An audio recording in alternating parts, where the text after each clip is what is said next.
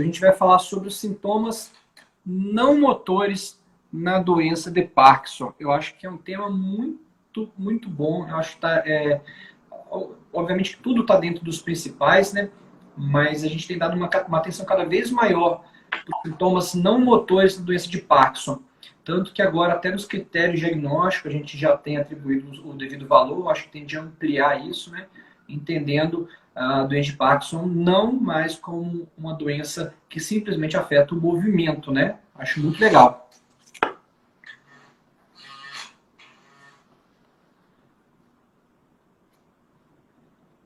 Vamos esperar todo mundo entrar, acho que dá um tempo ainda, alguns minutinhos.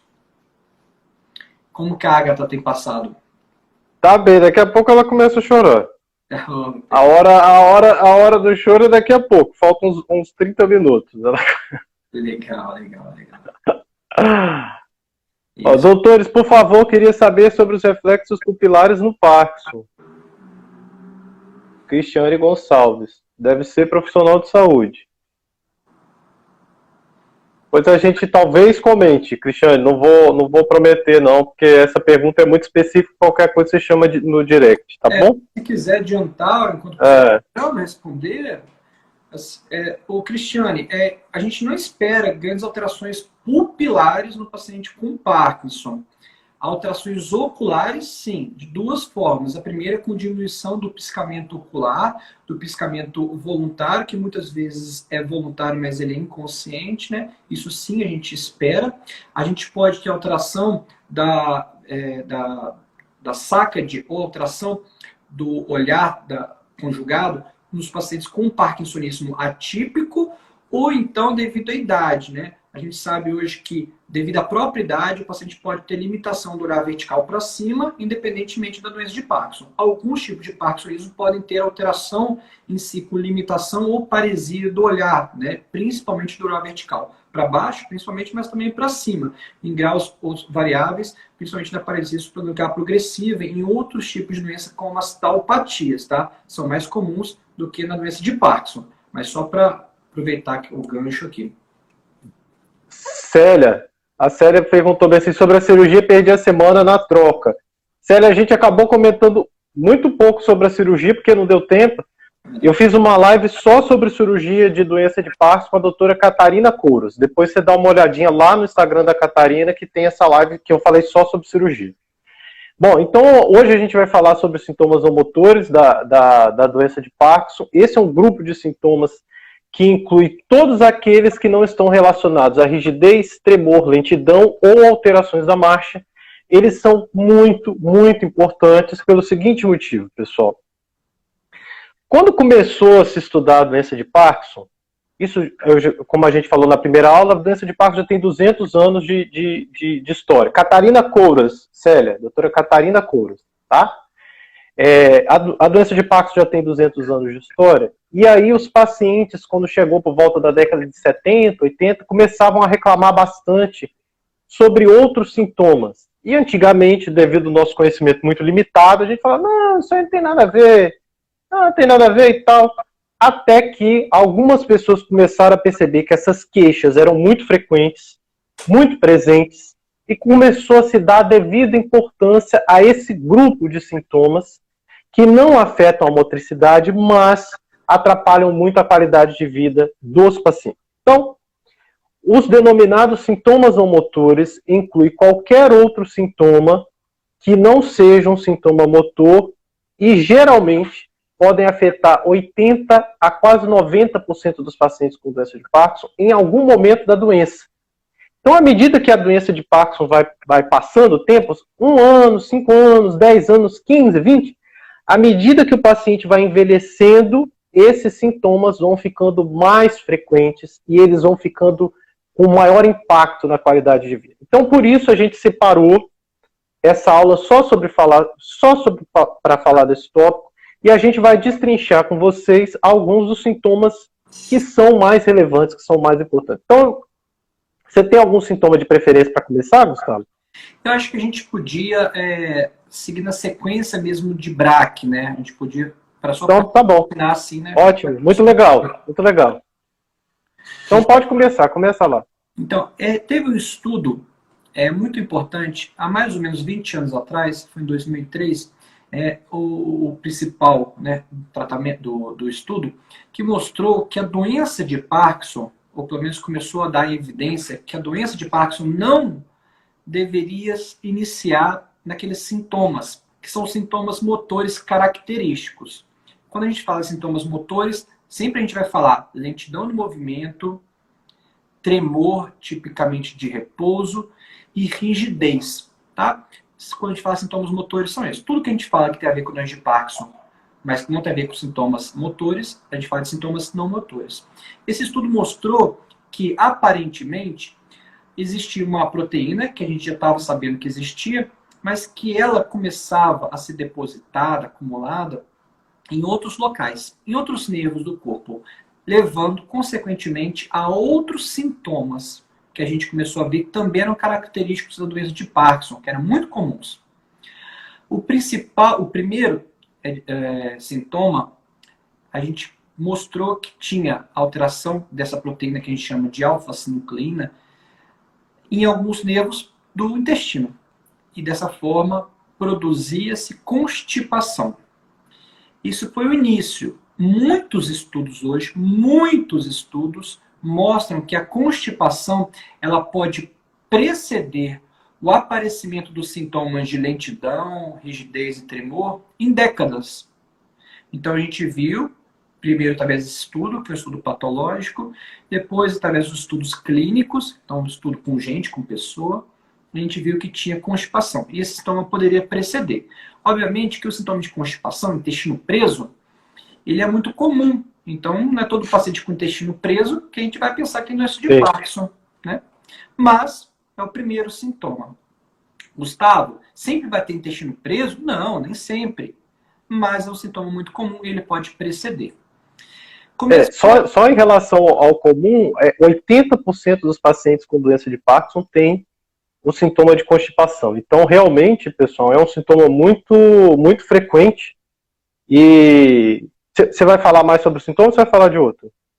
Não, pode, pode de constipação. Posso, posso. Uhum. Só, só por que, que a constipação a gente fica tão em cima da, da constipação, pessoal?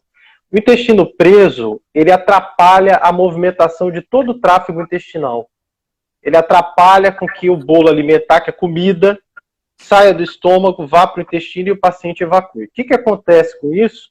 O paciente começa a se sentir empazinado, ele sente com dificuldade de comer, ele cai o apetite, ele sente azia, ele sente mal-estar, ele sente um desconforto abdominal. Quem tem intestino preso, então tem o trânsito intestinal mais identificado, é mais difícil que absorva o medicamento da maneira adequada. Então, por que, que a gente pega no pé? Não, tem que cuidar do intestino, para o intestino funcionar legal. Porque quanto melhor o intestino funcionar, a gente tem pelo menos uma, uma ideia de que talvez o medicamento consiga ser absorvido melhor, faça o pico na hora adequada, ou seja, chegue no sangue no momento adequado, e isso acaba ajudando na regularização da medicação. Então, tem paciente, às vezes, que durante o momento que o intestino dele está funcionando mal, o Parkinson dele às vezes piora. Ele tem a sensação de que o Parkinson piora. Como o intestino dele está funcionando mal, o estômago piora, ele fica mais desconfortável. E lembra que a gente falou na aula número 2 que alguns remédios de Parkinson dão desconforto no estômago. E aí você junta as duas coisas, o desconforto que o remédio pode causar, aquela sensação de azia, mais o desconforto causado pela constipação. Então, a constipação é um sintoma frequente, não é invenção da, é, de ideia do paciente e você tem que tentar regularizar baseado na ideia de que isso facilitará a tomada das medicações e esse fluxo é, é, do movimento intestinal, tá certo? Então, eu, eu acho que eu. Só, só, você desculpa, Gustavo, só quis Não, pontuar bastante, porque a constipação, ela parece assim, às vezes ela passa despercebida, né? Mas ela, no final das contas, ela tem um desfecho em relação aos medicamentos que é importante que todo paciente saiba, tá, pessoal? E o segundo ponto é, uma vez que eu tenho um sintoma, existe alguma coisa que eu posso fazer para melhorar o sintoma? Então preste atenção. Gustavo vai falar um pouquinho sobre cuidados que todo paciente com constipação, lembra, 80% dos pacientes com Parkinson têm, devem ter. Então fala um pouquinho aí, Gustavo. Do... Então, é, quando a gente fala em constipação, a gente está falando de intestino preso.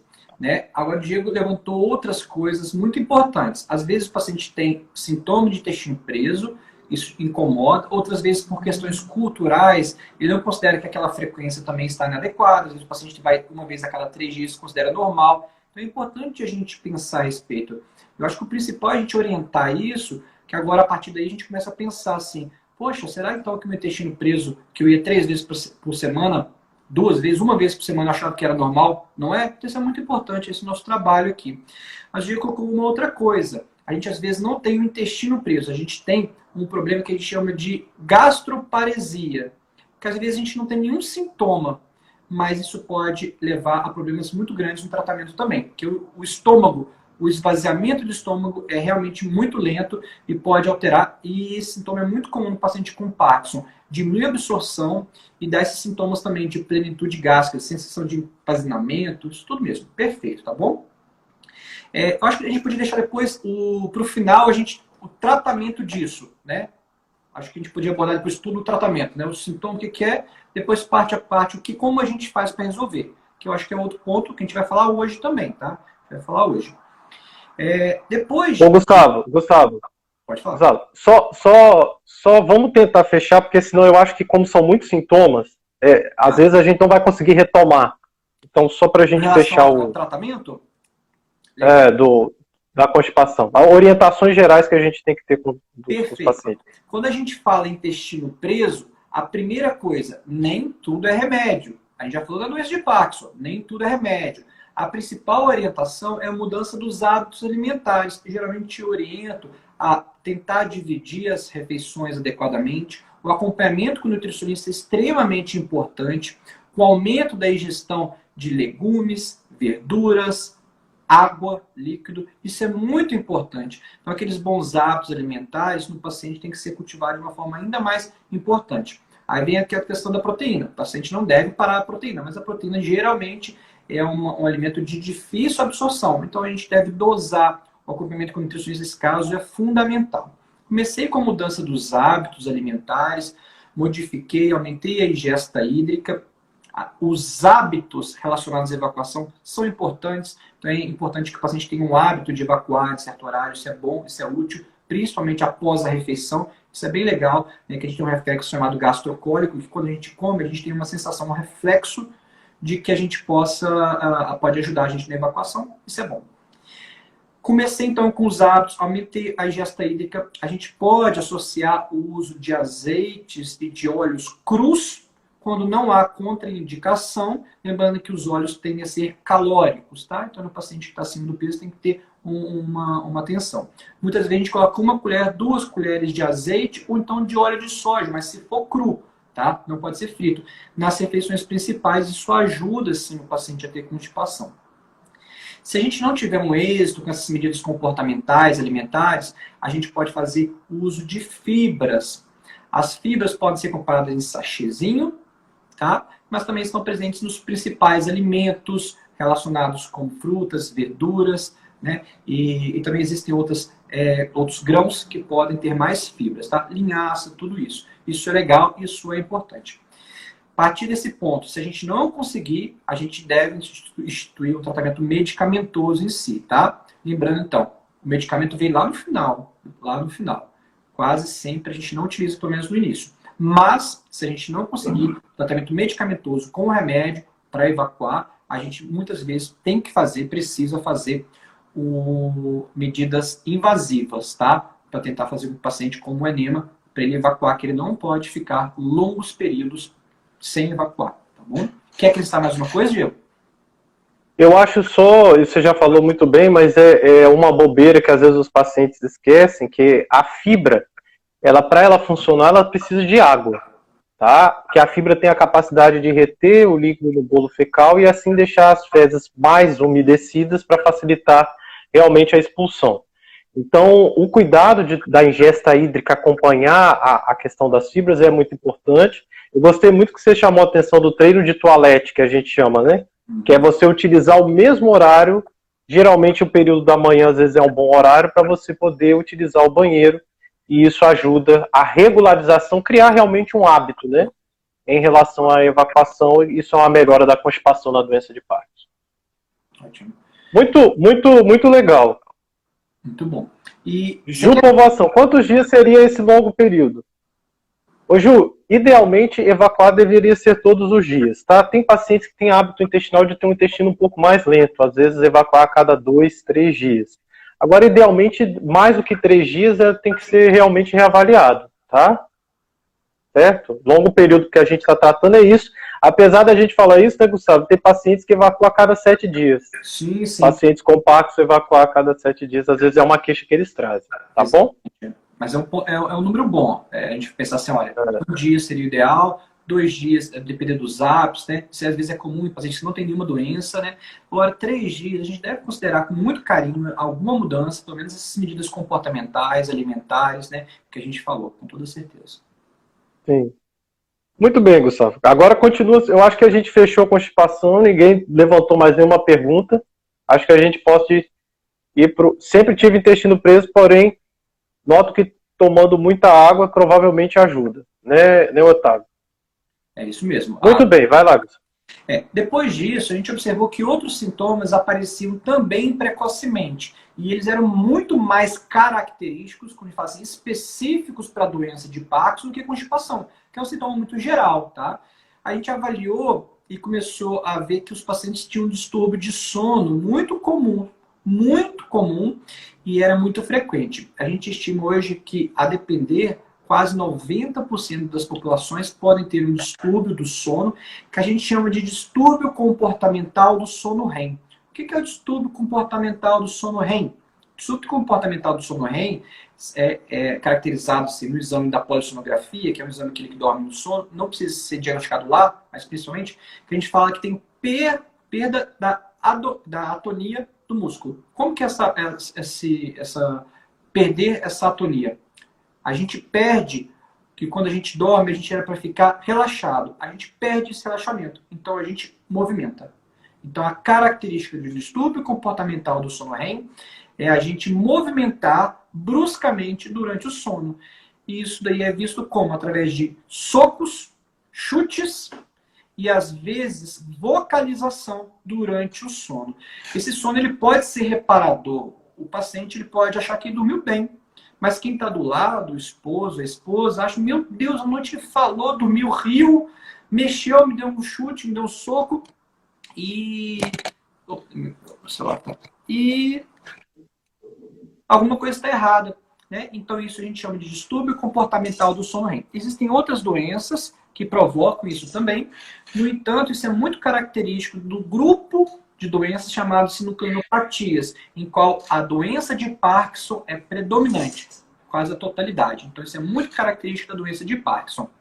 Existem estudos que mostram que dois terços dos pacientes que têm distúrbio do sono REM, ou seja, tem esse tipo de sono, evoluem para uma doença degenerativa desse grupo, de alfa-sinucleinopatia. Então é importante, tá bom? Pode preceder e... anos, a, em décadas até, é. o crescimento dos sintomas motores. Eu, eu, particularmente, de todos os sintomas não motores, Gustavo, para mim o sono realmente é a coisa mais relevante. Você vê que é pesquisa atrás de pesquisa mostrando a importância do sono. E realmente, os pacientes podem ter também outros distúrbios do sono. Né? Eles podem roncar, podem ter apneia obstrutiva, eles podem ter uma insônia. Às vezes, os que não têm esse distúrbio comportal do sono REM podem ter uma sonolência diurna. Então, o sono no universo do Parkinson, a meu ver, é um dos sintomas mais é, é, é, que devem realmente de prestar bastante atenção. Então, eu só gostaria de frisar, pessoal, essa questão do distúrbio comportal do sono REM, geralmente tem uma marca, né, Gustavo, que é assim, o acompanhante nunca dorme na mesma cama. Porque é toda noite, ou ele é chutado, ou, ou toma soco, e, e, isso é uma queixa que ele, os, os, familiares geralmente trazem frequentemente, que às vezes dorme no mesmo quarto, mas não dorme na mesma cama. Principalmente a, a relação de marido, a relação conjugal, né? E especificamente, como o Gustavo falou, pessoal, durante o momento REM, REM é o momento do sono, em que a gente movimenta os olhos, mas o corpo está paralisado. Tá? Então, REM é o momento do sono, em que a gente movimenta os olhos lá com o olhinho fechado e o corpo está paralisado. No distúrbio do REM, o paciente mexe. enquanto ele deveria estar parado, tá certo? E por ele mexer, geralmente o conteúdo do sonho é um sonho muito vivo, né? Ele tende às vezes a ser quase um pesadelo, né? E isso acompanha o paciente durante, o, durante a noite. Quando vai chegando de manhã, o paciente tende a. É, geralmente é o momento que é dar mais, né? O fenômeno. Que ele sonha que está caindo, às vezes pode até cair da cama. No geral, os pacientes durante o dia tendem a ter uma sonolência. Olha lá, minha mãe tem medo de dormir com meu pai. Provavelmente, se ela tem medo, é porque é distúrbio comportamental do sono REM mesmo. Tá, tá, tá. E durante o dia, o paciente tende a ser sonolento. Então, o que, que eu gostaria de chamar a atenção do sono, além desse componente comportamental? Pessoal, dormir é um hábito, tá? Igual a gente tem hora para comer, a gente também tem que ter hora para dormir. Se você dorme durante o dia todo e você tira cochilo durante o dia todo, quando chegar à noite, você não tem sono. Ou você atrasa o início do sono. Quando você atrasa o início do sono, você está atrapalhando uma coisa que chama ritmo circadiano. Então preste bastante atenção. O sono é um momento de restauração de todas as funções vitais do corpo humano. É um momento em que a nossa a dopamina produzida pelo cérebro, que as nossas memórias são fixadas, é um momento que o nosso corpo tira para relaxar, para descansar, que a musculatura se restaura, tá certo? Como que isso é organizado? Isso é organizado por meio da luz do dia e por meio da escuridão. Então, pessoal, se a pessoa fica dormindo o dia todo, fica de olho fechado, ela não se expõe à luz do dia.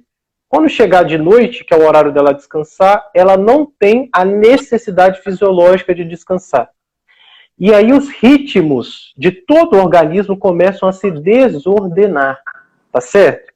Então, um, um princípio básico de paciente que tem doença de Parkinson e que tem distúrbio do sono, seja ele qual for, o paciente tem que ter horário para acordar, horário para dormir. A luz do sol, pessoal, ela é benéfica. Então tem estudos que mostram que quanto mais exposição à luz solar, eu consigo organizar melhor os ritmos fisiológicos do organismo do paciente com Parkinson. Então você tem que ter horário para. Ah, às vezes os pacientes falam assim, né? Ah, mas tadinho, tá cansado, deixa ele dormir durante o dia. Não. Durante o dia é para ele ficar ativo. É o dia, é o horário que ele vai fazer as reabilitações, ele vai se ocupar a cabeça fazendo uma palavra cruzada, vai fazer estudar alguma coisa, vai pintar, ele vai ficar ocupado. Então evitem a questão de cochilos durante o dia. Você pode tirar um cochilo depois do almoço de 30 minutos, tem problema. Mas não pode você pegar depois do almoço e dormir três horas. Tá certo? Isso atrapalha muito o ritmo do sono. Então, você vai ter horário para acordar, tirar um cochilo leve à tarde e durante a noite você vai se preparar para dormir. Preste bastante atenção em relação a isso. Você me dá mais um minuto, Gustavo? Claro, claro, tá ótimo. Pessoal, presta atenção. A luz, como eu falei para vocês, ela serve para avisar o nosso organismo que a gente está acordado, está ativo a escuridão serve para o nosso organismo diminuir as atividades, relaxar e dormir. Então, pessoal, quando vai dando 8, 9, 10 da noite, existe uma liberação de um hormônio chamado melatonina, que é um hormônio natural que todo mundo tem, que ele começa a ser liberado quando a luminosidade do dia baixa. Passado algumas duas, três horas que a melatonina sobe, a gente entra naquela fase de sonolência e dorme que, que acontece quando a gente fica exposto à luz do celular, luz elétrica, luz, luz né, de, de casa, luz de televisão? Essa iluminação ativa a nossa retina, ativa a nossa vista e bloqueia a liberação da melatonina. O que, que vai acontecer? O paciente começa a desenvolver insônia. O que, que vai acontecer? O sono dele vai ser não reparador. Ele vai começar a cochilar, mas não consegue aprofundar o sono, porque ele precisa de melatonina. Então, você que é familiar ou você que é paciente com doença de Parkinson, reveja sempre os seus horários. A gente acredita, várias pesquisas mostram que o sono ele tem um efeito neuroprotetor. Ele é capaz de proteger os nossos neurônios contra diversos danos celulares. A gente não sabe ainda se conseguir controlar o sono, realmente impede a progressão da doença de Parkinson. Mas a gente acredita que dormir bem tem um efeito benéfico, sim, em impedir a progressão dos sintomas. Então, você vai regularizar seu sono, tomar os cuidados com a luz, tomar os cuidados com a hora de acordar e por último, uma coisa que ajuda muito é a seguinte estratégia. Tem gente que às vezes deita, aí deita, dá cinco minutos, levanta. Deita. Então, presta atenção. O quarto foi feito para dormir. Você não vai assistir televisão, não vai assistir Cidade Alerta, negócio de tiro, barulheira. Você vai botar uma música relaxante, você vai escurecer, deixar o quarto todo escuro, com uma luz às vezes no corredor para você poder levantar e ir ao banheiro. Se você vai relaxar. Se você não conseguir dormir, você não vai ficar revirando na cama. Você vai levantar, higienização do sono, isso mesmo, isso. O nome disso é higiene do sono. Você vai levantar e vai tentar ler um livro na sala, relaxar. Se você relaxou, você volta para o quarto. O que, que eu quero que você entenda? Que o quarto é um lugar sagrado para dormir. Isso vai ajudar você a regularizar o seu ritmo. Eu acho que alguns pacientes sempre têm a dúvida, né? E o remédio? Comenta um pouquinho para nós sobre os, os, medicamentos, Gustavo. Ótimo. A primeira coisa, só reforçar o que o Diego falou, isso é muito importante. A primeira coisa, a questão da higiene do sono. Tem que ter horário para dormir, horário para acordar. Ah, Gustavo, eu vou então dormir às 10 horas, vou deitar, vou apagar. Não, mas você tem que ter um horário para se preparar. Às 10 horas da manhã, às 10 horas da noite você vai dormir, então às 9h50 não adianta você estar tá se estimulando, jogando, vendo filme, coisa. Aí vai desligar tudo e em 10 minutos você vai apagar. Isso não é possível, isso não é natural. Aí depois vem aquela necessidade de tomar um remédio que seja sedativo, que pluf, capota. Isso não é natural. Então a gente tem que preparar o corpo da gente. Se a gente vai dormir às 10, às 9 a gente não vai ter acesso a nenhuma tela a nenhum barulho, né? Falar, olha, meu pai dorme muito mal, ele dorme com a televisão, dorme com o rádio ligado, luz acesa. Sim, então eu estou mostrando para vocês que os principais tratamentos são não medicamentosos, tá? Então é o comportamento, tem que mudar. Isso vale para todo mundo. Para quem tem uma doença que leva a problema de sono, como a doença de Parkinson, mais ainda. Perguntaram da amitriptilina. A amitriptilina é um remédio muito bom que ajuda para muita coisa. Então, ajuda no sono? Ajuda no sono. É usado como antidepressivo, pode até ajudar no tremor. Só que tem uma coisa. A amitriptilina e alguns medicamentos semelhantes, eles têm uma ação anticolinérgica. O que, que é isso? Ela age em alguns neurônios e ela pode levar a confusão mental, alteração episódica de memória. Então, no paciente idoso, isso pode piorar. Então, é verdade. E pode piorar o intestino também, né, Gustavo? Isso, o intestino e a urina. Pode constipar o intestino. Pode deixar o intestino da pessoa mais, mais preso ainda. Perfeito. Então, olha, a gente tem um efeito ruim no idoso, que pode aumentar a confusão mental, não é indicada para pacientes acima de 60 anos, né? Às vezes em dose baixa por um tempo, tudo bem, né? Mas de maneira geral, piora o intestino e pode também dar outra retenção urinária. Então a gente tem que tomar muito cuidado com esses pacientes, tá? Então, todo medicamento cada medicamento é uma coisa. Perguntaram clozapina e melatonina. Ótimo, muito bom. Vamos começar da melatonina. A melatonina é um, é um, medicamento muito utilizado, tem ampliado, tá? Mas tem duas coisas. A primeira, a gente produz melatonina naturalmente. Nos pacientes que têm alguma possibilidade de estar alterado, a gente deve fazer uma reposição. Quais pacientes são esses? principal, tem um paciente que muda muito, é, viaja muito, fuso horário muda, a melatonina fica toda atrapalhada.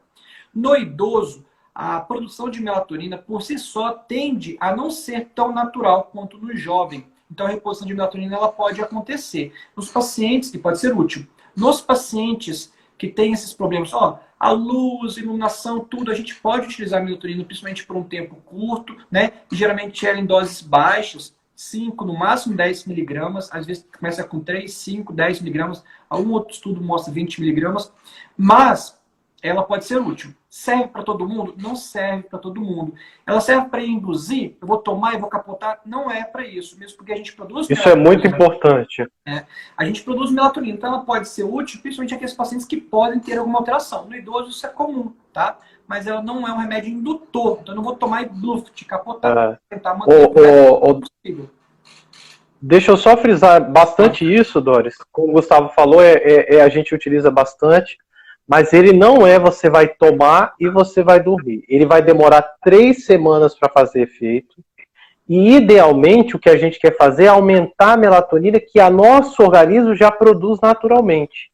Se você mantém a luz acesa, isso você bloqueia o efeito da melatonina, tá certo? Então esses cuidados em relação à iluminação, barulho, escuro, eles são fundamentais para quem toma melatonina. Tem muita gente que às vezes reclama que melatonina não funciona, mas um dos principais é, motivos, às vezes, é não tomar esses cuidados de, de, higiene do sono, principalmente em relação à iluminação, tá? Exato. E, e às vezes... Aí citaram aqui...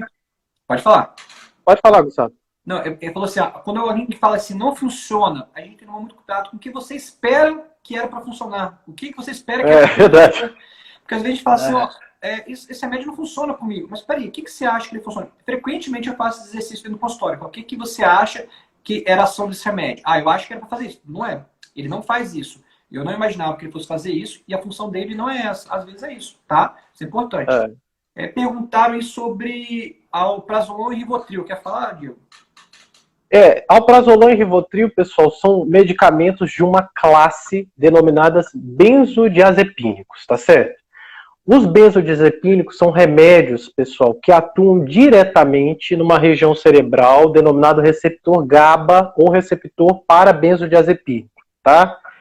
O benzodiazepínico, especificamente o Rivotril, é muito conhecido porque ele se tornou quase uma febre mundial, né? Tem muita gente atualmente viciada em Rivotril, isso existe, mas especificamente na doença de Parkinson é realmente um tratamento que às vezes a gente utiliza, tá? Eu tenho preferência de não usar muito pelo seguinte motivo. Algumas pesquisas mostraram que idosos que utilizam Rivotril têm um risco maior de queda.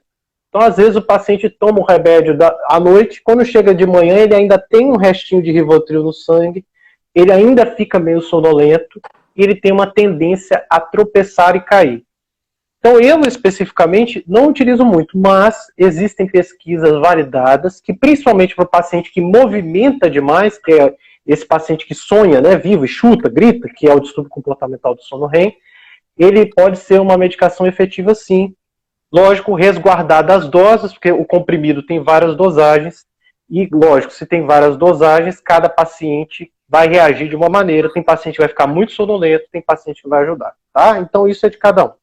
Especificamente o alprazolam, os americanos têm mais experiência do que nós brasileiros. No Brasil a gente costuma utilizar mais o Rivotril do que do que o alprazolam, tá certo? Mas é a mesma classe de medicação e por isso tem o mesmo o mesmo efeito, tá?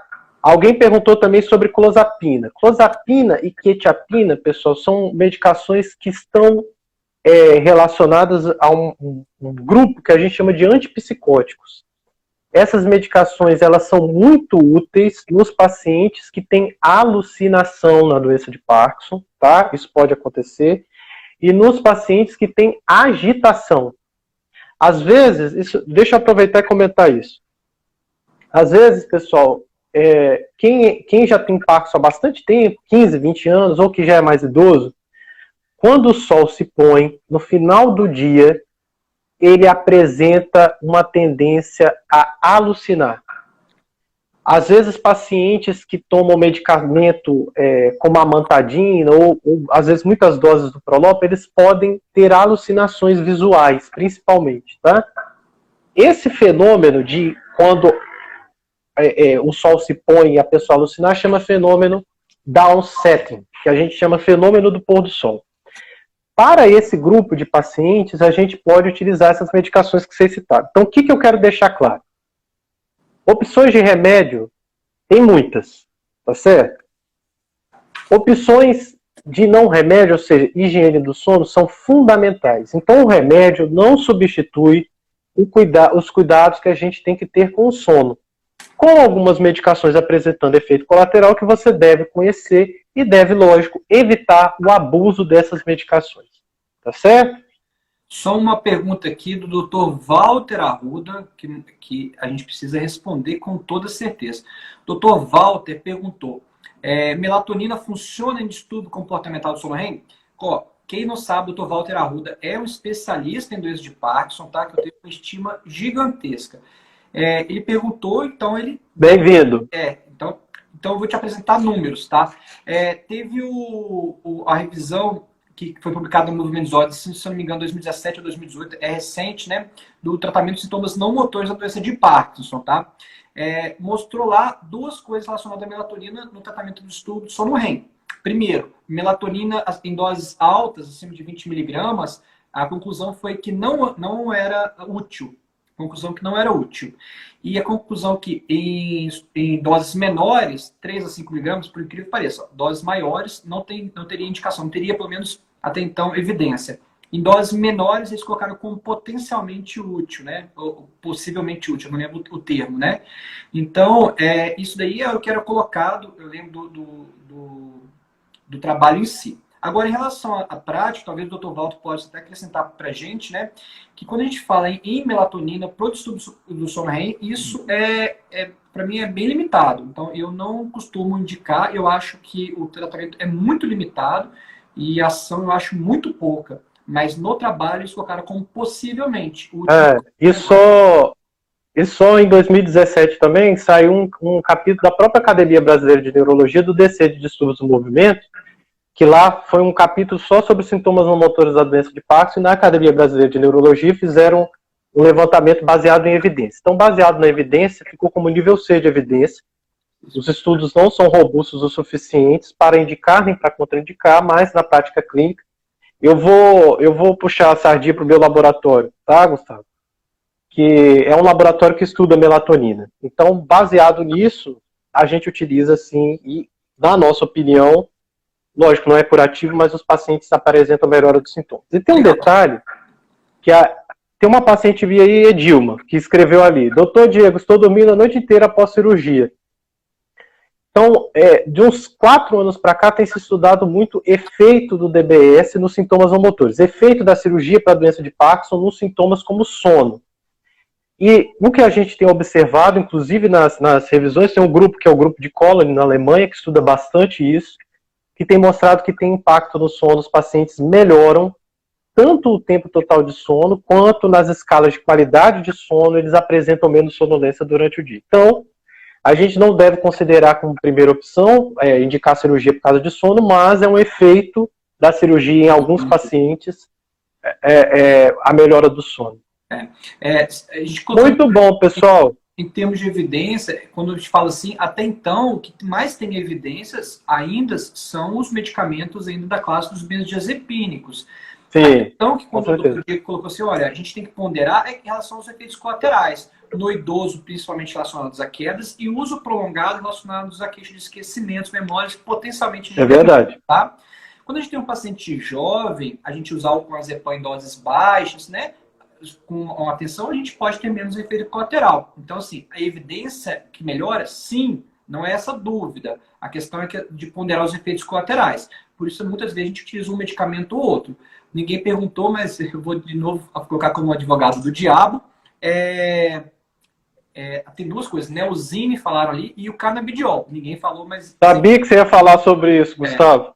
É, o canabidiol é, tem agora estudo mostrando que pode ser utilizado no tratamento do sono. Gente, quando a gente fala evidência, significa o quê? Que tem vários estudos que convergem, que chegam à mesma conclusão. A gente fala de evidência. Quando tem um estudo falando, eu posso fazer um, estudo, eu digo, avaliar dois pacientes, né, de uma maneira ética, mas tem que ter cautela. É, é. Isso significa que o estudo que não tem força, porque foram poucos pacientes. Agora, você tem vários estudos mostrando 50 milhões de pacientes, isso tem vários estudos assim, somados, muitos pacientes, a gente fala que isso tem uma evidência, tá? Serve para tudo. Então, o canabidiol ainda tem baixa evidência, embora tenha muito estudo. Isso. A principal evidência no tratamento da doença de Parkinson, no entanto, é para o sono, tá? E a gente está tentando ver se melhora o distúrbio comportamental do sono REM. Quanto a isso, eu até tenho é, expectativa, eu acho que, que melhora, né? A gente tem que ponderar com a dose baixa e os, os efeitos colaterais ao longo do tempo. Só para a gente é, não esquecer, Neosine, gente. Alguém falou Neosine. Neosine é um medicamento bem antigo, tem muitas indicações boas, tá? Mas na doença de Parkinson não deve ser utilizado via de regra, tá? Então, assim, cada tratamento é um jeito, né? Cada profissional, então não é para a gente falar que olha, não pode, está errado, mas de maneira geral a gente não usa. Por quê? Porque ele pode piorar os sintomas motores, os sintomas parkinsonianos, tá? E então a gente toma muito cuidado. Mesmo gotinas baixas do Neosine, é, tem que ter muita cautela, tá? Muito bem, pessoal. Essa questão do sono, então, eu acho que a gente conseguiu abordar bastante coisa. Lembrar principalmente a questão da, da sonolência diurna, que às vezes eles, eles reclamam, né? E tem um outro sintoma do sono também, que é muito comum, que é levantar à noite para ir ao banheiro. Esse sintoma a gente chama de noctúria, tá? É um sintoma muito frequente na doença de Parkinson e geralmente é assim: o acompanhante tá rígido durante a noite, né? E ele toda hora vai lá um pouquinho de xixi. Aí para às vezes ele levantar, o que, que ele faz? Ele pede ajuda. Por isso que sono é uma das coisas que mais limita a qualidade de vida do paciente com Parkinson, porque ele dorme mal, aí quem está do lado dele, que geralmente cuida, dorme pior ainda, porque toda hora a pessoa ou chama ou precisa de ajuda para levantar, e isso acaba tendo um impacto muito grande na, na, na qualidade de vida. É, em relação a. A Ruda está falando aí, cada caso é um caso, Gustavo. É, doutor Walter. É... Cada caso é um caso, exatamente, perfeito. E em relação a, a, levantar muito, que é a noctura, pessoal, tem que observar a seguinte, o seguinte cuidado, tá? Primeiro, em relação ao horário final do líquido. Evite tomar muito líquido durante a noite para fazer você levantar. Tenta jogar os líquidos principalmente no período da manhã. Isso vai te fazer bem, inclusive porque vai evitar sintomas às vezes, de tonteira que dá muito no passo, que a gente pode falar um pouquinho depois. Mas no período da noite, é, é, evita tá? Para você não levantar para ir no banheiro. E a outra coisa é que se você tiver muito rígido durante a noite, esse sintoma realmente pode ficar mais frequente e ele pode ficar pior. Às vezes o paciente vai toda hora, mas quer virar na cama, não consegue e tal. Então, esse sintoma específico, você sempre tem que trazer para o médico que está cuidando de você, porque às vezes é um momento que ele pode utilizar um pouco daquela levodopa que a gente utilizou na aula passada para tentar te deixar com um pouco de levodopa no período noturno e ajudar a estabilizar esse sintoma, tá certo? Então eu só quis trazer um dado a mais do distúrbio do sono, que é esse de levantar muito para ir no banheiro.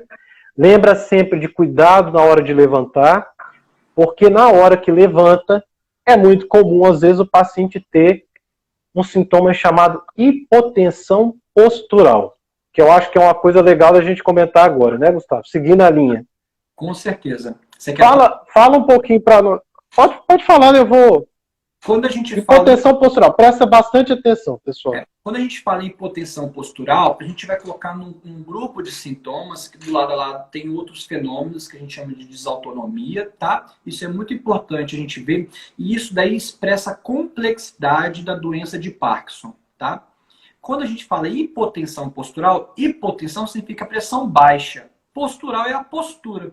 Quando o paciente muda de posição, como está deitado para sentado, ou então para levantar, sentado, levantar, a pressão de todo mundo tende a baixar, de todo mundo. No paciente com Parkinson, o reflexo que faz abaixar, que faz levantar de volta, ele está alterado. Tá? Então, para a gente normalizar a pressão quando levanta, de, de parte sentada para levantada, ou está deitado, levantar para sentar, a gente tem um reflexo que a gente utiliza para a pressão não cair demais. Se cair demais, o que, que acontece? A gente pode ter outros efeitos no corpo, tontura, às vezes o paciente pode desmaiar, a frequência cardíaca pode mudar e a pressão baixa, obviamente, hipotensão. Para fazer isso, às vezes o corpo faz com que o, a gente tenha um reflexo exacerbado. A gente aumenta a pressão muito rápido, a frequência cardíaca pode aumentar muito rápido e ter mais efeitos colaterais ainda, mais efeitos associados, tá? Então esse fenômeno de a pressão baixar muito quando a gente muda a posição do corpo de deitado para levantado, a gente chama de hipotensão postural. Isso pode ser extremamente importante e pode predispor a quedas no paciente, tá bom?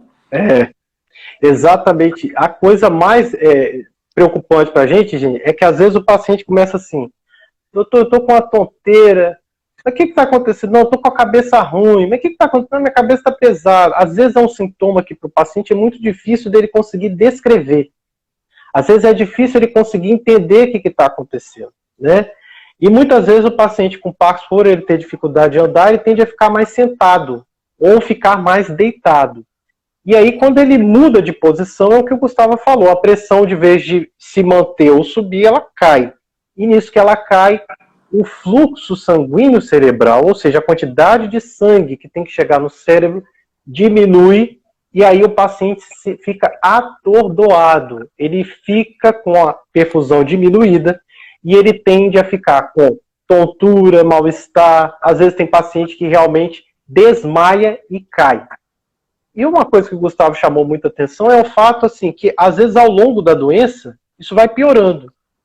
Agora vocês imaginem o seguinte, pessoal, a pessoa está lenta, ela está apresentando muita rigidez, e além disso, quando ela fica em pé, a pressão dela está baixando. Pessoal, isso é um prato cheio para quedas, tá?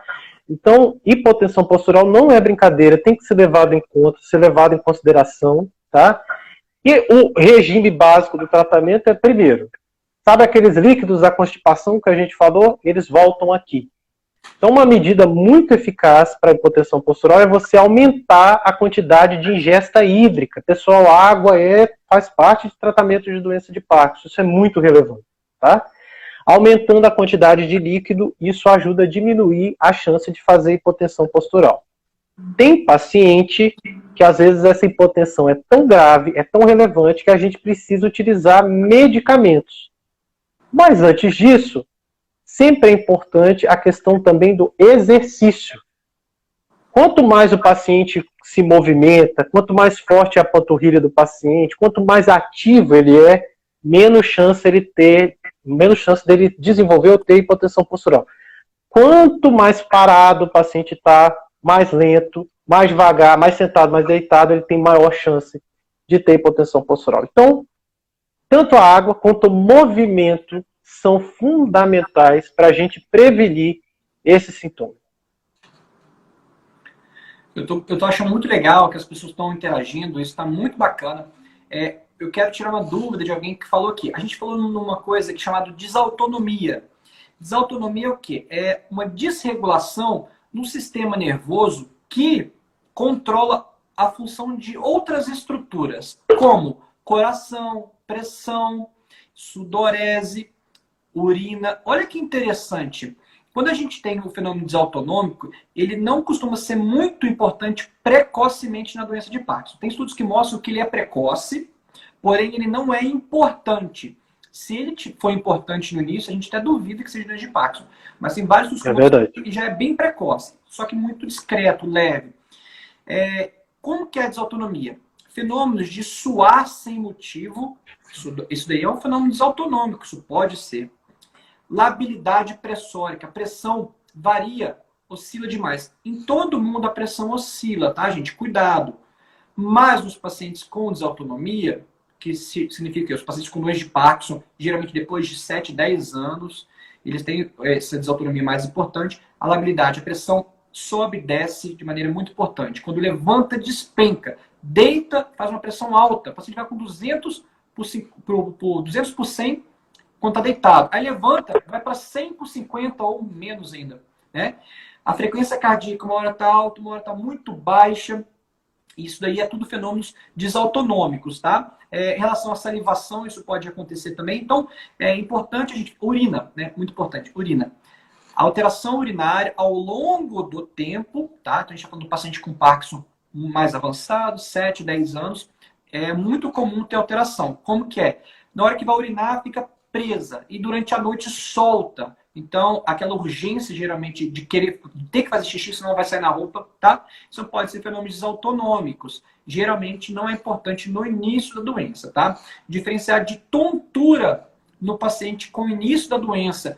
A manifestação de tontura pode ser é, uma manifestação da desregulação dopaminérgica inicial. O paciente sente tontura no início do tratamento, melhora simplesmente com a otimização do tratamento dopaminérgico, levodopa, no início do tratamento, tá? Então isso é, é importante diferenciar. Essa tontura do início geralmente não é a mesma tontura do final, mas é mais para o neurologista entender. O Dr. Walter pontuou aqui é, às vezes, conversar com um urologista é interessante sim, sim, porque o tratamento tem que ser começar multidisciplinar, porque para a gente tentar garantir o melhor tratamento, né? Então, às vezes, é. a gente começa com isso, né? E outra coisa muito importante, o fenômeno autonômico no homem também se expressa com disfunção erétil.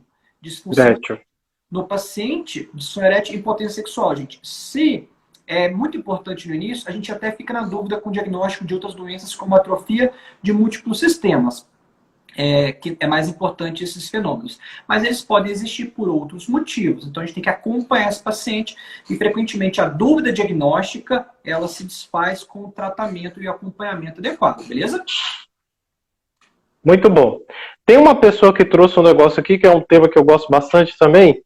É, doutores, quanto ao papel emocional. Então, pessoal, esse. Olha lá, só está faltando sete minutos. Mas é, tem duas coisas que eu acho que a gente tem que pontuar bastante aqui. Mas a primeira, vamos falar sobre essa questão emocional. Pessoal, antigamente, uns 20 anos atrás, a gente observava que os pacientes com Parkinson eram mais tristes. E a gente falava o seguinte: ah, eles são mais tristes porque eles têm Parkinson, né? Então, por causa do Parkinson, eles ficam tristes. Na verdade, não.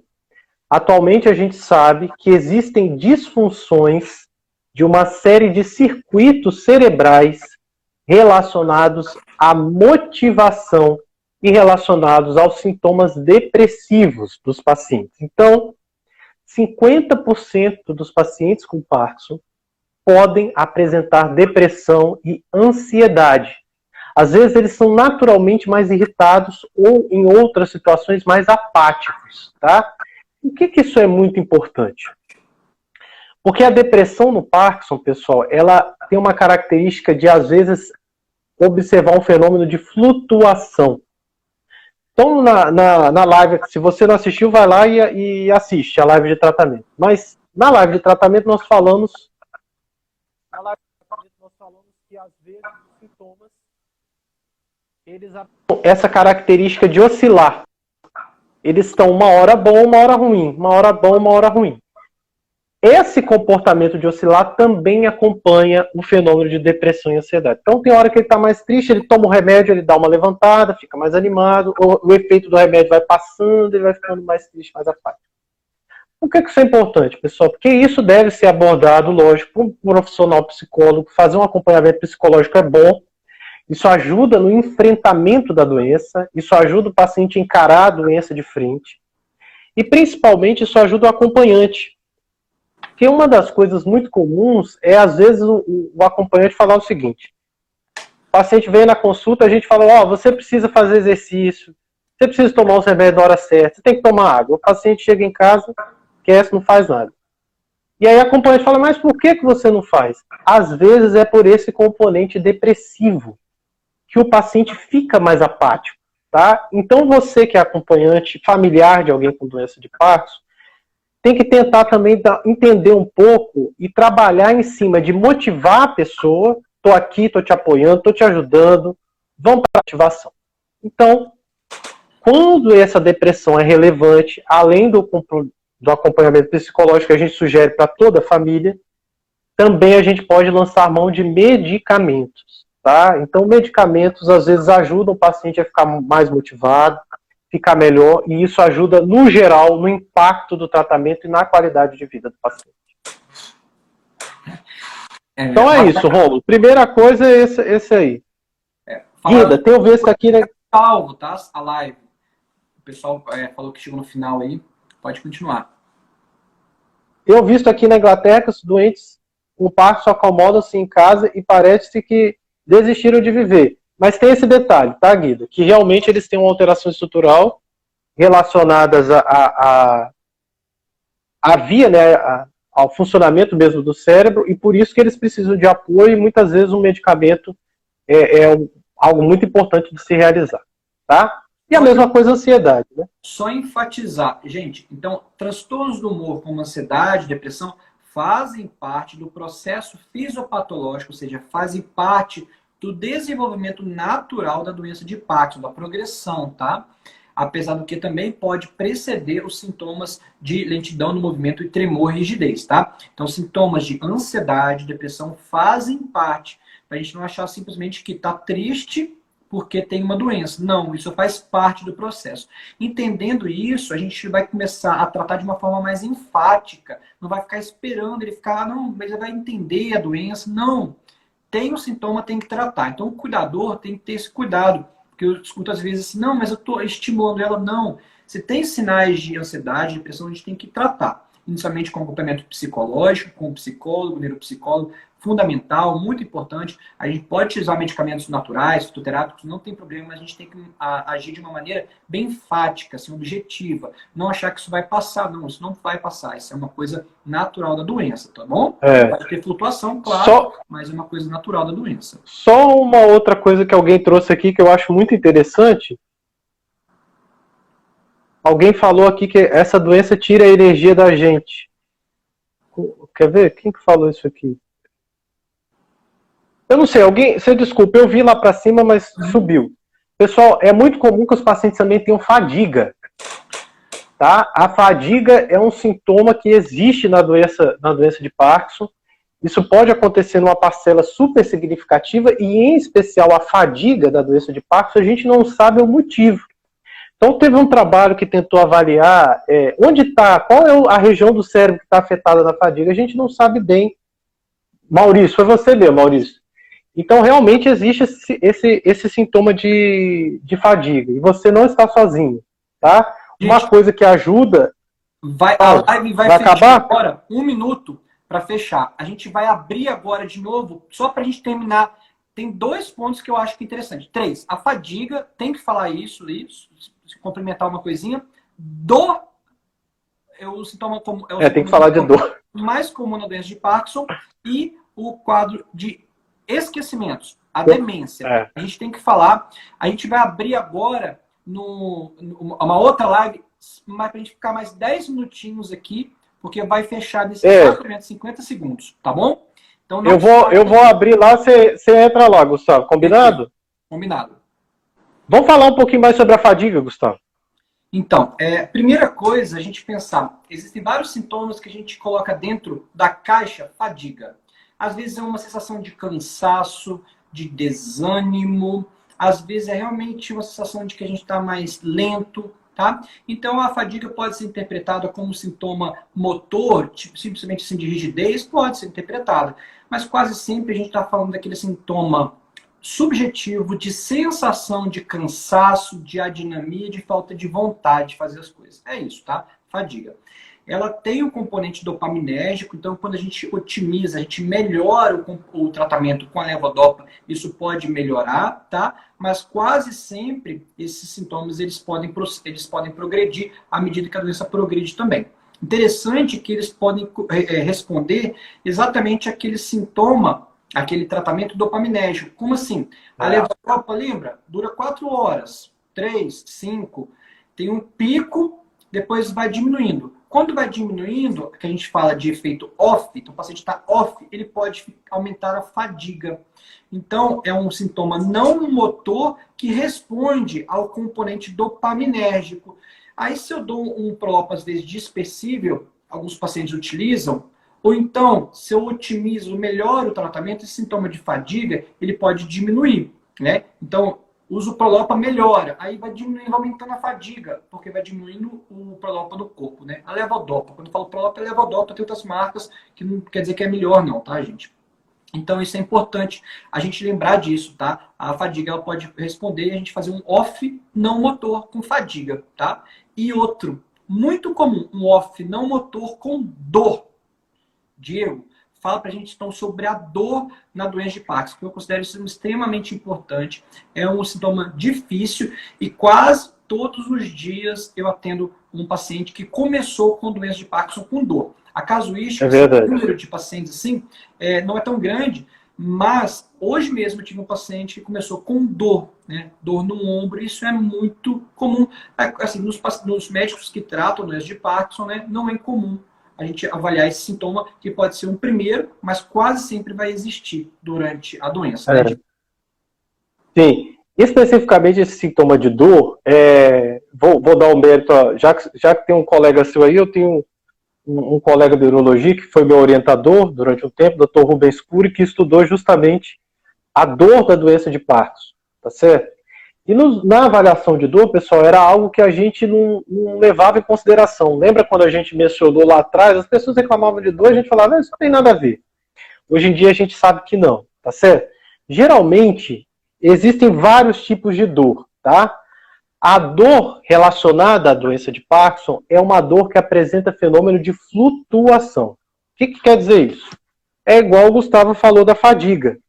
É aquele paciente que, quando vai chegando no final da dose, no tempo que o levodopa acabou o efeito no sangue, ele começa a apresentar um quadro de dor. Geralmente, essa dor é associada ao fenômeno de rigidez. E mais, frequentemente, a dor é às vezes o primeiro sintoma, principalmente a dor no ombro. O paciente começa às vezes com a dor no ombro direito e aquilo vai evoluindo para o ombro ficando congelado, lentificado. Alguém botou, eu acho que é a dor é na coluna e passa. Isso acontece. À medida que a musculatura da coluna vai ficando rígida, que ela perde mobilidade, essa musculatura é muito mais susceptível à dor. E aí você tem, você que tem dor, tenta observar se a tomada da medicação alivia a dor, tá? Se a sua medicação, quando você toma, alivia a sua dor, essa é uma dor associada à doença de Parkinson. Agora, infelizmente, a maioria dos casos de Parkinson tem mais que 55 anos. E por ter mais de 55 anos, as pessoas têm um risco naturalmente maior de apresentar osteoartrose e às vezes sarcopenia, que é perda da musculatura, né? A pessoa vai ficando mais idosa, vai perdendo musculatura pelo envelhecimento essas pessoas naturalmente têm uma maior chance de ter dor. E como que essa dor se caracteriza? Ela geralmente é contínua, tá? Enquanto a dor do Parkinson geralmente tem fenômeno de flutuação, a dor relacionada às condições de osteoartrose, artrose e sarcopenia, que é perda de musculatura, elas tendem a ser contínuas. Lembrar, pessoal, que tanto para dor, quanto seja qualquer tipo de dor, o movimento é fundamental, tá? Então aqui eu faço um convite para vocês. Se você tem dor ou seu familiar tem dor, essa é a hora ideal de vocês considerarem a fisioterapia e o movimento, considerarem o exercício físico. Isso vai melhorar a sua mobilidade, vai melhorar a resistência muscular e isso vai diminuir a chance que você tenha dor. Então, a dor é um fenômeno muito comum, pode acontecer em até 80% dos pacientes com Parkinson quem tem Parkinson precoce, que é uma forma mais juvenil, ou seja, começa aquele Parkinson por volta de 40 anos, tem menor chance de apresentar, às vezes, o fenômeno de dor. Às vezes, a dor é um, um fenômeno que acompanha a forma mais idiopática, que é a forma de um pouquinho mais velho. Tá? Gifísio, fisioterapia, sim, fisioterapia ajuda bastante. Só, só complementar antes de a gente falar do, do, do último, a, a princípio, o último sintoma não motor. Quando a gente trata dor, geralmente também segue uma linha não medicamentosa, tá? Então, assim, a gente otimiza o tratamento da, da dor, do, da dopamina, com a levodopa, claro, mas geralmente eu faço assim. Fisioterapia nessa hora, tá? Fisioterapia, atividade física aeróbica, então, geralmente, eu não substituo, eu associo. Então, o paciente faz fisioterapia, ele faz atividade física aeróbica, tem muitos estudos mostrando o poder da atividade física aeróbica. Quando a gente fala de atividade física aeróbica, a gente fala de bicicleta, andar, caminhar, que é definida como sendo uma atividade três vezes por semana, então regular, por pelo menos 30, 40 minutos, então de forma contínua, tá? Então não é 10 minutos hoje, 10 minutos amanhã, não, atividade regular, tá? Aí depois, ó, fisioterapia, atividade física, acupuntura, é, a gente pode utilizar, tá? Em maior ou menor grau pode ser útil, principalmente quando tem outras, outras coisas associadas, não é só doença de Parkinson, tá? E claro, óbvio, o tratamento das comorbidades, dos outros problemas, tá? Então, geralmente é sempre ano isso. E melhorando o tratamento da doença de Parkinson com a levodopa ou os outros adjuvantes, tá? Quando eu falo tratamento da levodopa, mas às vezes não é levodopa, é do pramipexol, né? Hoje, hoje, hoje tem uma paciente de, de Portugal, está tomando ropinirol, né? Então isso pode acontecer, beleza? E agora, Diego, fala pra gente então do sintoma cognitivo. Do sintoma Pessoal, o... cognitivo. Cognição se refere à nossa capacidade e habilidade de raciocínio e envolve uma série de funções cerebrais que nós chamamos superiores. Envolve planejamento, envolve memória, envolve atenção, envolve percepção de espaço, envolve atividade de você planejar, às vezes, cozinhar, né? Envolve a percepção do ambiente. Então, o universo de cognição se refere a todas as capacidades e habilidades de raciocínio que a gente tem, tá certo? Por que, que é muito importante que a gente defina isso? Porque quando a gente começou a live, Gustavo falou bem assim: olha, teve um pesquisador chamado Brack que avaliou a evolução da doença de Parkinson e onde a doença começava a se manifestar. E aí nós começamos falando por onde? Do intestino, tá certo? Depois a gente foi subindo. A gente foi falando do sono, depois a gente falou da pressão, hipotensão postural, depois nós falamos de depressão. Agora veja, quando nós falamos de raciocínio, essas são habilidades superiores, denominadas habilidades corticais. Por que, que isso é importante? Pessoal, os sintomas relacionados a raciocínio, eles podem ser leves, como eles podem ser graves. Quando eles são leves, pessoal, a gente chama às vezes de disfunção executiva, quando eles afetam principalmente a capacidade de atenção e planejamento. Por que, isso é importante? Porque, veja, esse é um sintoma muito comum. Ele pode acontecer em 50% dos pacientes com Parkinson, na fase inicial da doença. Às vezes o paciente fala assim, ah, eu estou meio lerdo, meio... A pessoa fala uma coisa, eu, eu esqueci, mas por quê? Que a pessoa está muito desatenta ela às vezes tem dificuldade de prestar atenção. Pessoal, isso é completamente diferente de uma pessoa com demência.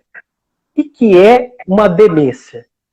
É quando as habilidades de raciocínio estão tão prejudicadas a ponto de atrapalhar e limitar a vida da pessoa. Por que isso é importante, pessoal?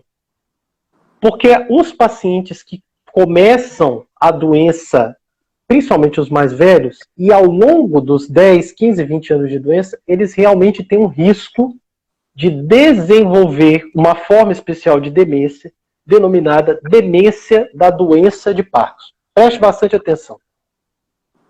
Quem não conhece Parkinson, confunde Parkinson com Alzheimer. Pessoal, não tem nada a ver. A doença de Parkinson é uma, a doença de Alzheimer é outra. Tá certo? mas realmente, após 20 anos de doença, existe o risco de a pessoa desenvolver um prejuízo da cognição muito grande, tá? Então, por que que isso é altamente relevante? Porque quando as pessoas vão chegando mais de 10, 15 anos de doença, a gente começa a ficar de olho na capacidade de raciocínio que esse indivíduo tem. Então é muito importante que você relate para o seu médico se você está tendo dificuldade em relação a dinheiro, dificuldade em relação a administrar as tarefas de casa, se você está muito esquecido no sentido de atrapalhar a sua vida, porque essa avaliação é altamente relevante para a avaliação de demência da doença de Parkinson. No mais, na fase inicial dos indivíduos, nos 10 primeiros anos, é muito comum que eles às vezes fiquem um pouco atrapalhados. Esse quadro a gente chama de disfunção executiva, que no geral é leve e acomete 50% dos pacientes. Com um detalhe. Pessoal, quem dorme mal, esse sintoma de ficar meio atrapalhado é muito comum. Isso pode acontecer em qualquer um, até comigo. Tá? Se eu estou dormindo mal por um período muito prolongado de tempo, isso pode acontecer comigo que não tenho Parkinson. Tá? Então, a avaliação do sono é muito relevante para a avaliação da memória. Você está dormindo mal, isso pode afetar sua memória no curto prazo. Tá? E um outro detalhe são as medicações, né, Gustavo? Às vezes os próprios medicamentos eles podem atrapalhar o funcionamento da memória. Então, comenta um pouquinho, Gustavo, sobre essa questão dos, dos medicamentos. Ótimo. Só para a gente né, já ir consolidando tudo, né? A gente falou lá no início, bem no início da live Alguém perguntou por que, que os médicos não passam amitriptilina, não gostam de passar amitriptilina? É por causa disso, né? A amitriptilina e outros medicamentos semelhantes, como o pamelor, clomipramina, imipramina, é menos utilizada, podem levar a fenômeno de confusão mental e esquecimentos, principalmente no paciente idoso, tá bom? É por isso que a gente evita outros medicamentos também. A gente falou no Rivotril. Gustavo, o Rivotril leva ao esquecimento? Ele pode levar Se a gente está tratando em doses baixas, acompanhando assim, tudo bem, tá? Então isso é muito importante, né? Lembrar sempre disso. A diferença entre a dose, entre o remédio e o veneno é a dose, muitas vezes, frequentemente, tá? Quando a gente fala em alteração cognitiva, né? O, o Diego falou é mais ou menos 20 anos, mas isso pode ser precoce, tá? Tem estudos que mostram que após 10 anos, um terço dos pacientes podem evoluir com um quadro demencial. E essa demência é própria da doença de Parkinson. Então a gente não precisa ter Alzheimer e Parkinson. A gente pode ter os dois? Pode ter. Mas não, é, é, não precisa ter, né?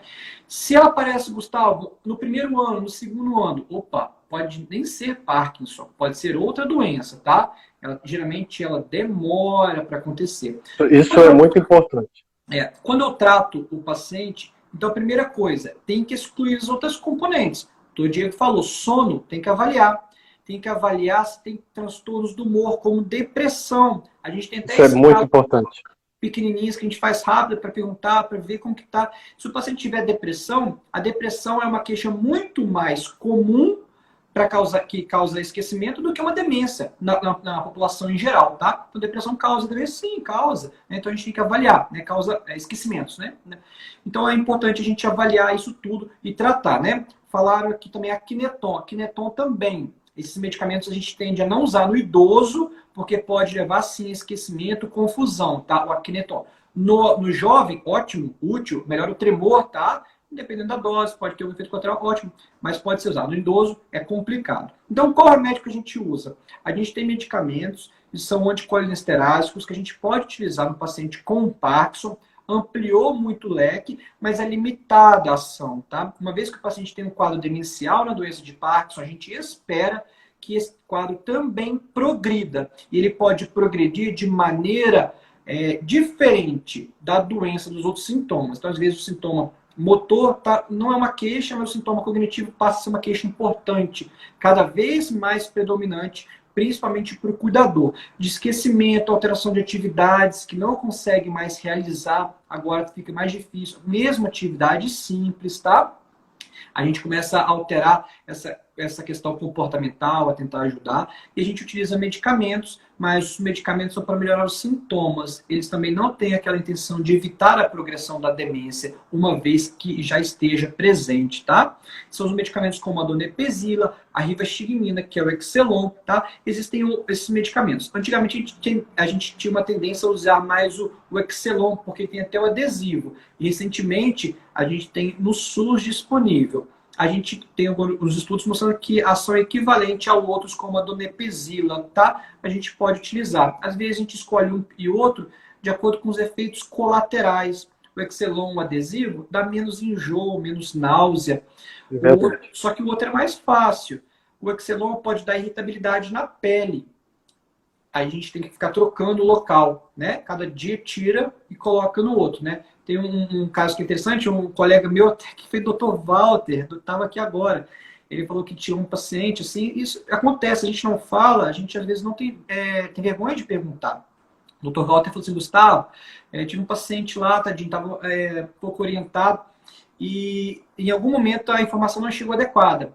Ele chegou, ele me ligou, falou, Gustavo, ele falou assim, Dr. Walter, é, eu não sei aonde mais colocar o adesivo. Ele falou assim, ah, coloca em tal lugar. Não, já tá, já tem lá. Ele falou assim, não, coloca no, no, no, no braço, coloca no outro. Não, você não está entendendo. Eu já estou com adesivo em todo o corpo. Não, gente, a gente tira um dia e coloca em outro local o outro, tá? É verdade. Acontece. Às vezes a gente então, com vários adesivos, não, tira um, aí no outro dia, é, tira não, e coloca outro. Aí em outro local. Tira e coloca outro. Fica 24 horas. O adesivo chama Excelon, Excelon PET tá bom? E outros medicamentos a gente pode para otimizar e melhorar a, a questão é, cognitiva e a questão relacionadas ao humor, depressão, sono. Tem que tratar, tá? Quer acrescentar mais uma coisa, Diego? Não, eu acho que hoje a gente concluiu o tópico sintomas não motores da doença de Parkinson. Recapitulando, nós falamos da constipação, do sono, da depressão e ansiedade, da hipotensão postural, das alterações cognitivas, esses sintomas da dor são os que limitam mais a qualidade de vida dos pacientes. Tá? Algumas perguntas que surgiram foram em relação à cirurgia na doença de Parkinson. E na próxima live a gente escolheu o tema qualidade de vida e depois tem a fisioterapia na doença de Parkinson, depois a fonoterapia e por último os direitos dos pacientes com doença de Parkinson, tá? Então na live que vem, pessoal, a gente vai aproveitar para responder todas essas perguntas que ficaram faltando Perfeito. em relação Alguém perguntou, desculpa, esse adesivo serve para quê? Ô, Célia, esse é só para quem está com sintomas de demência da doença de Parkinson. Ele falou tá? paraquedas, eu acho, não? Paraquedas. Não, para que deve ter, o corretor deve ter surgido. É. Ah, não, entendi. Desculpa, Célia, é isso mesmo que o Gustavo está perguntando. Este adesivo serve para quedas? Pessoal, existe um, um, sintoma na fase que a gente chama de moderada avançada da doença de Parkinson, que é realmente independente, chamado instabilidade postural, que é uma tendência a quedas que o paciente tem, que a gente vai falar um pouquinho na aula de fisioterapia. Especificamente esse sintoma de queda, ele é às vezes muito difícil de tratar. E a gente acredita que uma região do cérebro, chamado núcleo pedúnculo pontino, é uma região que produz acetilcolina, ela esteja implicada no surgimento das quedas, porque ela vai morrendo.